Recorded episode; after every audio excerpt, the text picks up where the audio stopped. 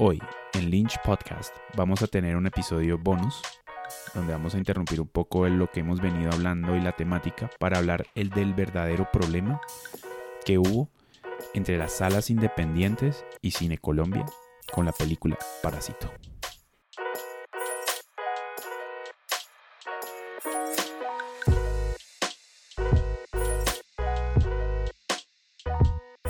Hace un par de semanas en Cine Facebook, así llama la comunidad de todas las personas que trabajan en la industria del cine en Colombia, desde el estudiante de cine hasta el presidente de Cine Colombia, donde nos quejamos de todo lo que está pasando en la industria a través de posts y comentarios que son interminables.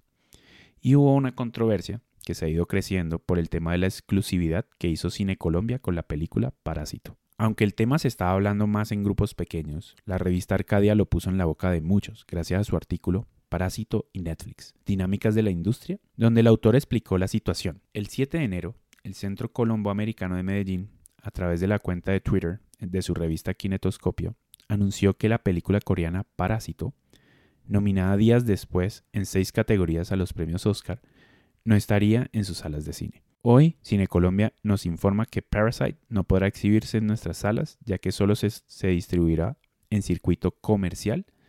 Eso es lo que decía el Trino y añadía que la película fue incluida en nuestra programación desde el año pasado luego de llegar a un acuerdo con Cine Colombia, su distribuidor.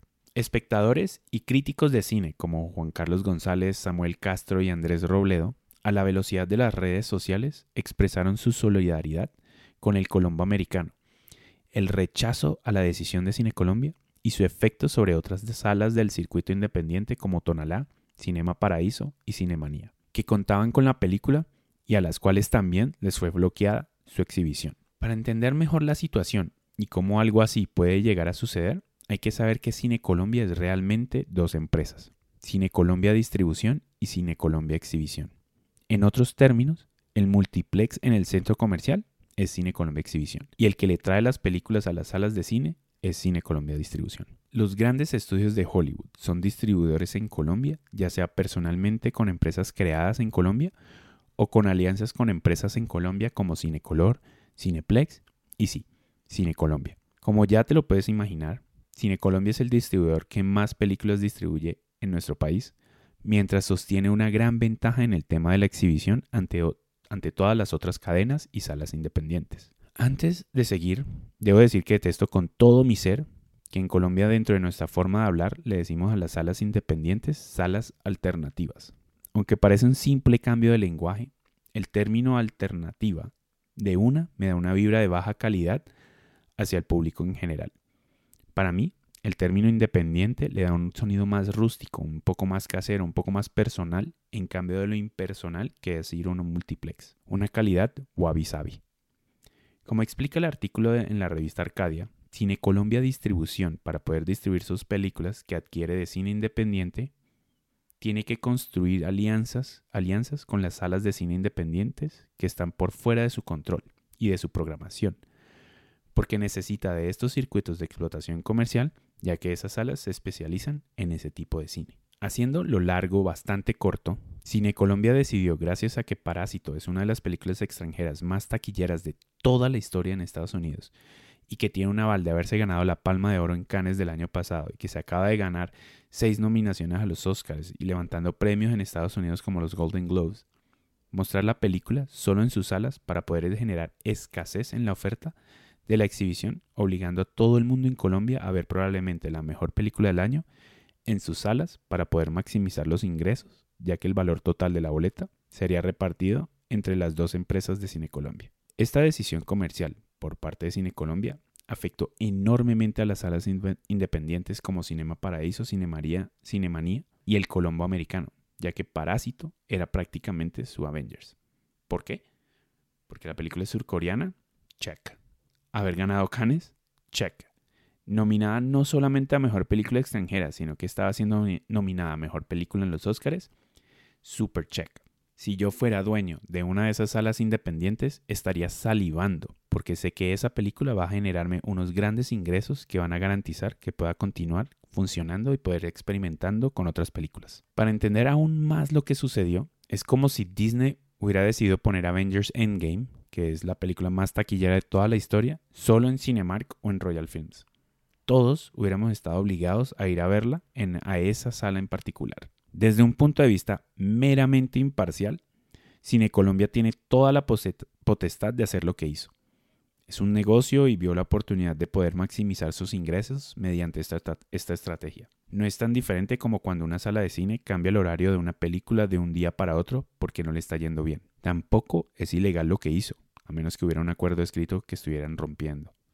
Que si es ético lo que hizo, lastimosamente las empresas grandes no se preocupan por lo ético. Y ahora, ¿dónde nos deja todo este problema?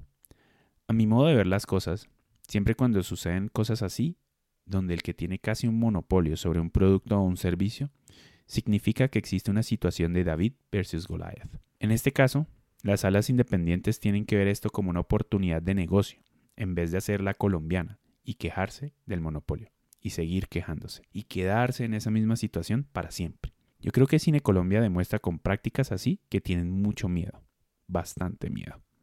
Por más que su presidente salga en Twitter cada año sacando pecho que el, año anterior al cine le fue muy bien, tanto en ingresos como en asistencia, esa para mí es una señal que tienen miedo a lo que está sucediendo en nuestra industria y no ven que Colombia está un poco atrasado en la curva de asistencia a cine porque apenas estamos llegando a donde la curva comienza a volverse en línea recta y luego a decaer año tras año como viene sucediendo en Estados Unidos desde hace 20 años. Si quieren, Comparen las gráficas que saca Proimágenes de cada año donde documenta la asistencia y la apertura de salas de cine en Colombia.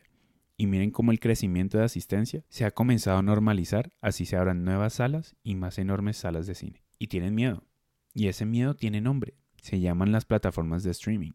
Netflix llegó a cambiar todo y esto lleva a más disrupción. Disney ya sacó su plataforma en Estados Unidos, la cual cuenta con su extensa librería más la, la librería de 20th Century Fox. Y créanme que pronto va a estar acá compitiendo con las otras plataformas como Amazon Video y HBO. Y no es solamente Cine Colombia es la que está asustada. Cinépolis acaba de anunciar sus nuevas salas independientes dentro de sus salas en Colombia, copiando lo que llama prácticamente Cine Colombia hace con varias de sus salas. Como me dijo un amigo ayer, ¿por qué la gente va a ir a comprar tu película si tienen todo este contenido disponible? Lo cual se puede traducir también en ¿Por qué la gente va a salir de su casa para ir a ver una película en una sala de cine? ¿Cómo las salas independientes pueden competir contra los multiplexes y las plataformas para ganarse los corazones y los bolsillos de los espectadores? Con una experiencia de usuario. La forma de cómo vemos cine está cambiando. En el pasado, solo dos pantallas demandaban nuestra atención. La sala de cine que estaba en tu barrio o bastante cerca de donde vivías y el televisor que estaba en la sala de cine. Pero la evolución de la tecnología ha hecho que en el medio de entretenimiento esté más lleno de posibilidades. En los últimos 15 años hemos visto la explosión de YouTube, de Netflix y hay un boom actual de programas de televisión de alta calidad que están saliendo de cada país. Entonces, ¿cómo este establecimiento de más de 100 años puede competir contra todo esto? Mi respuesta es volviendo a lo que sabía hacer mejor. Si salimos de Colombia por un momento hay un renacimiento de las salas independientes en el mundo, muy en la vena del renacimiento de la compra y utilización de vinilos para escuchar música.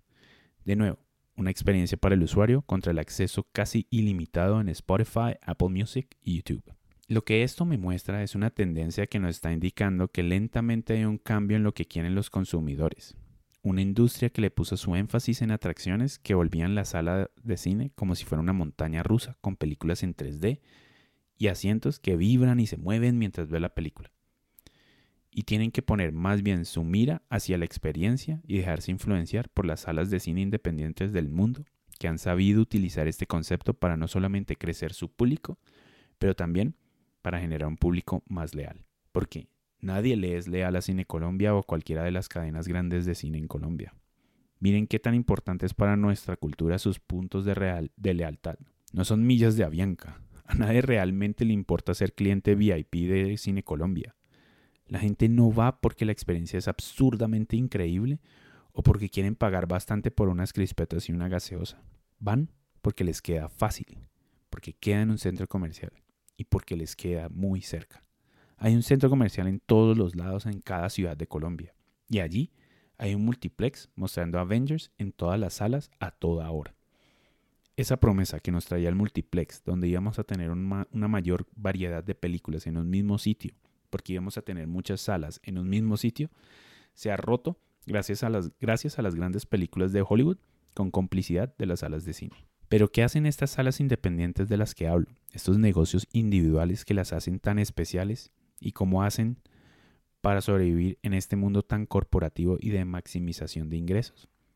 Una de las razones es a través de la magia del cine. Desde que me desconectaron del Matrix, los multiplexes han sido los reyes de la industria y con eso vino el espectáculo de las más grandes películas blockbusters. Si miras el calendario del año pasado, hubo por lo menos una película de superhéroes en cartelera cada mes, mientras le mezclábamos a ese calendario películas de Star Wars y Pixar. Películas que cuestan cientos de millones de dólares para hacer y mercadear, las cuales se esperan que entren al club de los mil millones de dólares. A su vez, y creciendo sus números cada día, muchas personas quieren ahora escapar del cine escapista de, de explosiones y universos compartidos con escenas post-créditos y es allí donde las salas independientes tienen que estar más presentes. Donde Cine Colombia y las otras cadenas tienen estrategias nacionales de distribución, una sala independiente puede satisfacer las necesidades de sus individuos que entran por sus puertas. La sala se puede convertir como en un lugar sagrado para el cine europeo, o en mostrar clásicos de culto, o pueden especializarse en la pureza de solo mostrar películas en 35 milímetros en vez de digital. Estas salas independientes también pueden proveer películas con precios diferentes o promociones y dar así oportunidades a películas que de pronto no tendrían el chance de salir en salas de cine. Y de pronto, solo de pronto, pueden tener una noche para mostrar cine colombiano de todo tipo, tanto nuevo como viejo, trabajando de la mano con patrimonio fílmico. Muchas salas independientes se han hecho conocer gracias a su creatividad en su programación y no estar a la merced de los distribuidores grandes para que les traigan sus películas que quieren mostrar, sino tomando decisiones y preocupándose activamente por lo que van a tener en sus salas. Prince Charles Cinema, la cual se encuentra en una calle lateral de Leicester Square, alrededor de las grandes cadenas de en Londres, es un sitio sagrado para los amantes de lo independiente y de lo no tan conocido. Una programación que pone blockbusters al lado de clásicos, de anime y de guilty pleasures. Porque ¿quién no iría a ver Love Actually en diciembre? En Los Ángeles, la ciudad donde lo único que importa es la plata que hace las películas, encontramos The New Beverly, el cual fue salvado de su quiebra por Quentin Tarantino y continúa su tradición de mostrar dos películas seguidas proyectadas siempre en celuloide. El director compró la locación en el 2007 y ha sido responsable de su programación desde el 2014, el cual ha aprovechado para mostrar sus, sus propias películas como Kill Bill, The Whole Bloody Affair, donde hizo un corte de ambos volúmenes en una película de casi cuatro horas. Pero bueno, estamos hablando de Londres y Los Ángeles. ¿Cómo una sala de cine en una pequeña ciudad va a poder hacer algo así? Las salas independientes, que no están en grandes ciudades, pueden crear una relación colaborativa con las comunidades que tienen a su alrededor. Como por ejemplo, me parece que The Ultimate Picture Palace, que se encuentra en Oxford, es un diamante escondido que ha existido ya por varias décadas. Con una gran historia, la sala de cine tiene una muestra ecléctica de películas, mezclando películas independientes británicas, extranjeras y blockbusters, pero dándole igual peso semana tras semana. Es programar sabiendo lo que vos querés ver y lo que tu público quiere ver. Otra cosa es, lo que era viejo ahora es nuevo. Con el mundo del entretenimiento siendo más fragmentado y las barreras han sido destruidas, el mantra de más es mejor se vuelve cada vez menos relevante en el arte de la, exhibición del cine. Para poder competir con este nuevo ecosistema, el énfasis se ha transformado del tamaño de la pantalla para el tamaño de la experiencia. Esto sí debe significar la muerte de la compra de boletas en una máquina y de una confitería aburrida para pasar a una experiencia donde la sala de cine, no solamente el área de proyección, pero lo que está adyacente se vuelve en un sitio al que quieras pasar la noche y frecuentar. A la gente le gusta decir que el cine se va a volver como el teatro, pero lo dicen con la intención de que la gente va a ir cada vez menos al cine. Lo que no ven es que al hacer este cambio de perspectiva, es como volver a ir al cine fuera como ir a un evento, una experiencia tan parecida como ir a ver una obra de teatro. Volver a ir al cine sería como una experiencia y no un qué hacemos con su respuesta normal de pues vamos a ver qué están dando en el cine del centro comercial. Una de mis salas de cine favoritas, la cual decidió volver esto de lo que estoy hablando en su modelo de negocio es de Metrograph, La sala de cine en Nueva York, que abrió en el 2016, se ha vuelto un lugar de culto para cinéfilos, ya que tiene una librería, un restaurante bar y la mejor sala de cine en la que he estado, con una decoración y productos inspirados en la era dorada del cine. Si miras su programación y escuchas hablar al presidente de Metrograph, ellos programan exactamente lo que ellos quieren cuando ellos quieren. Programan más de 800 películas al año. 800. En una sola sala. Desde el principio, The Metrograph tuvo una idea muy muy clara de lo que ellos sentían que debería ser la experiencia ideal de ir a cine. Y esto era un toque personal, de capturar la magia que uno sentía de pequeño yendo a ir a una sala de cine. Yo lo recuerdo como si fuera un evento especial. Y ellos construyeron no solamente un sitio, pero también un mundo que captura el glamour del cine y un lugar donde quieres pasar una gran cantidad de tiempo. No solamente viendo películas, pero reuniéndote con tus amigos, comiendo, tomando un café asistiendo a eventos, es una casa para los amantes del cine. Otro punto muy importante es crear conexiones con la gente de la industria y con tu público. Una de las oportunidades más perdidas por parte de las salas de cine independiente es la creación de una conexión con su público. Las salas se limitan a copiar lo que ya hacen las grandes cadenas, que es mandar un email cada semana con su programación. Pero pueden hacer mucho, mucho más. Desde puntos y descuentos y promociones hasta modelos de suscripción, pueden crear una experiencia que no solamente se limita al espacio físico, sino también al espacio digital. Las salas de cine independiente en sus páginas web se limitan solamente a mostrar su programación, pero pueden estar haciendo artículos, no reseñas, sobre las películas que están mostrando.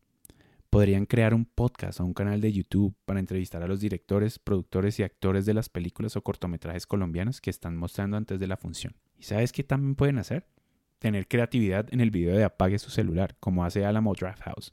Y así nos seguimos viendo el mismo video desde el 2010. Otra ventaja que pueden explotar las salas de cine independientes aquí en Colombia es bajarse un poco del pedestal y hacer conexiones reales con la gente que está haciendo estas películas.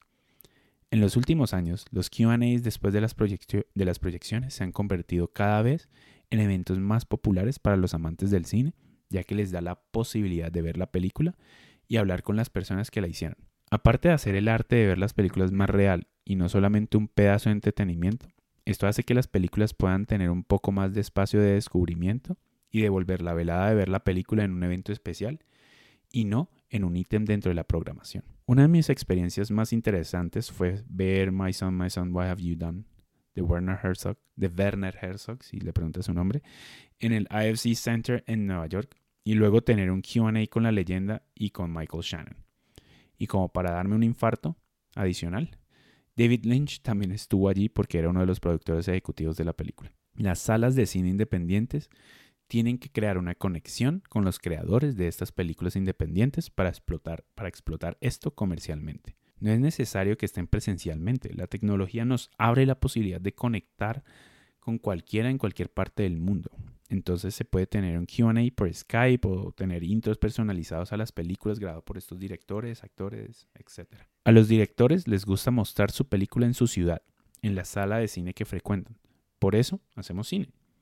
Y usar esto para hacer eventos especiales, que ya sean de una función o una noche, como ver una trilogía, o hacer pequeños festivales sobre un director o actriz o sobre un género, puede ayudar a generar, a llenar, a llenar la sala. La gran mayoría de cineastas se vuelven cineastas porque aman ver películas, por lo que tu sitio se puede convertir en un espacio donde directores, productores y actores se reúnen no solamente para presentar su trabajo, pero también para ver otras cosas y tener reuniones en tu café o restaurante.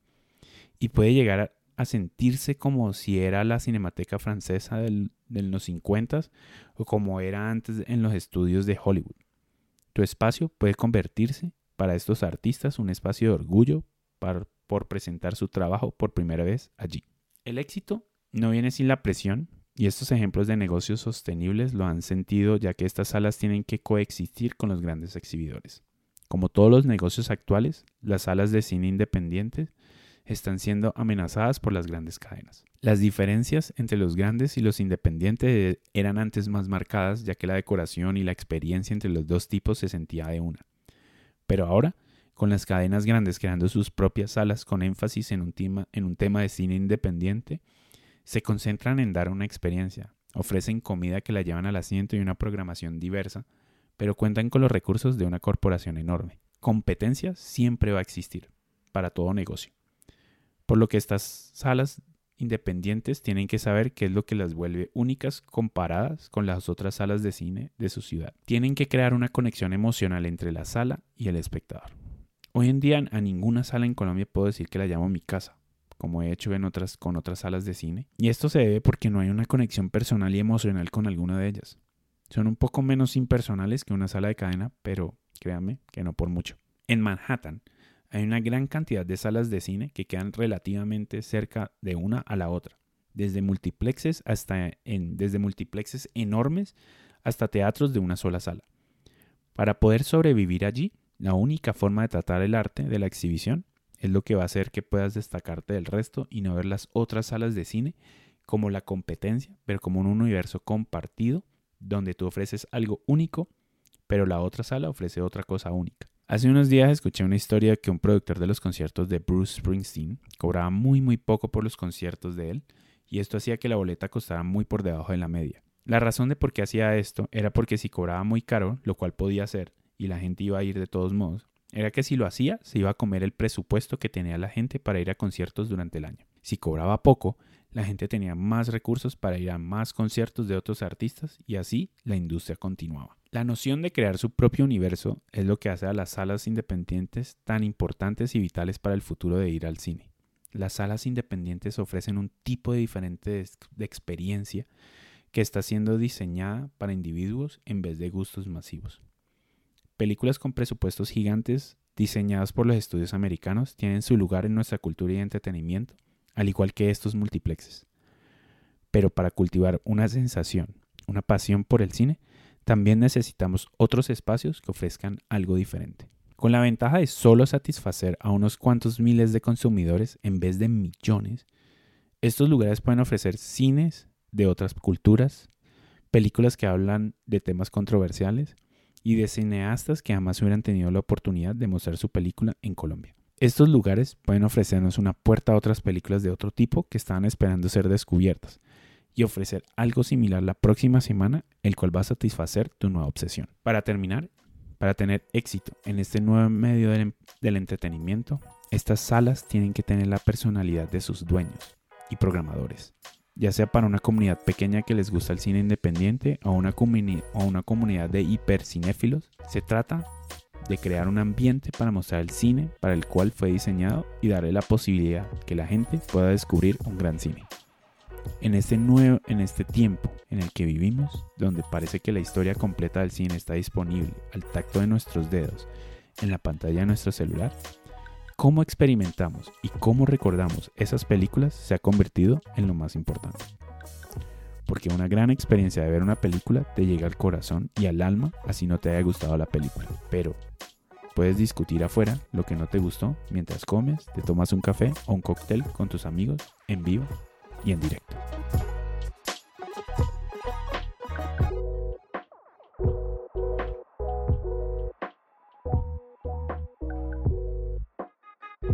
Recuerda que puedes seguir este podcast en Apple Podcast, en Spotify y ojalá nos califiques y nos dejes comentarios en estas plataformas, ya que eso nos da más visibilidad para otras personas. Si quieres más contenido adicional a este podcast, puedes visitar nuestro blog en lynchanima.com slash blog y encontrarás una gran cantidad de artículos relacionados sobre cómo hacer cine. También te puedes suscribir a nuestro newsletter, donde recibes al email los últimos episodios del podcast, así como los artículos más destacados del mes de nuestro blog.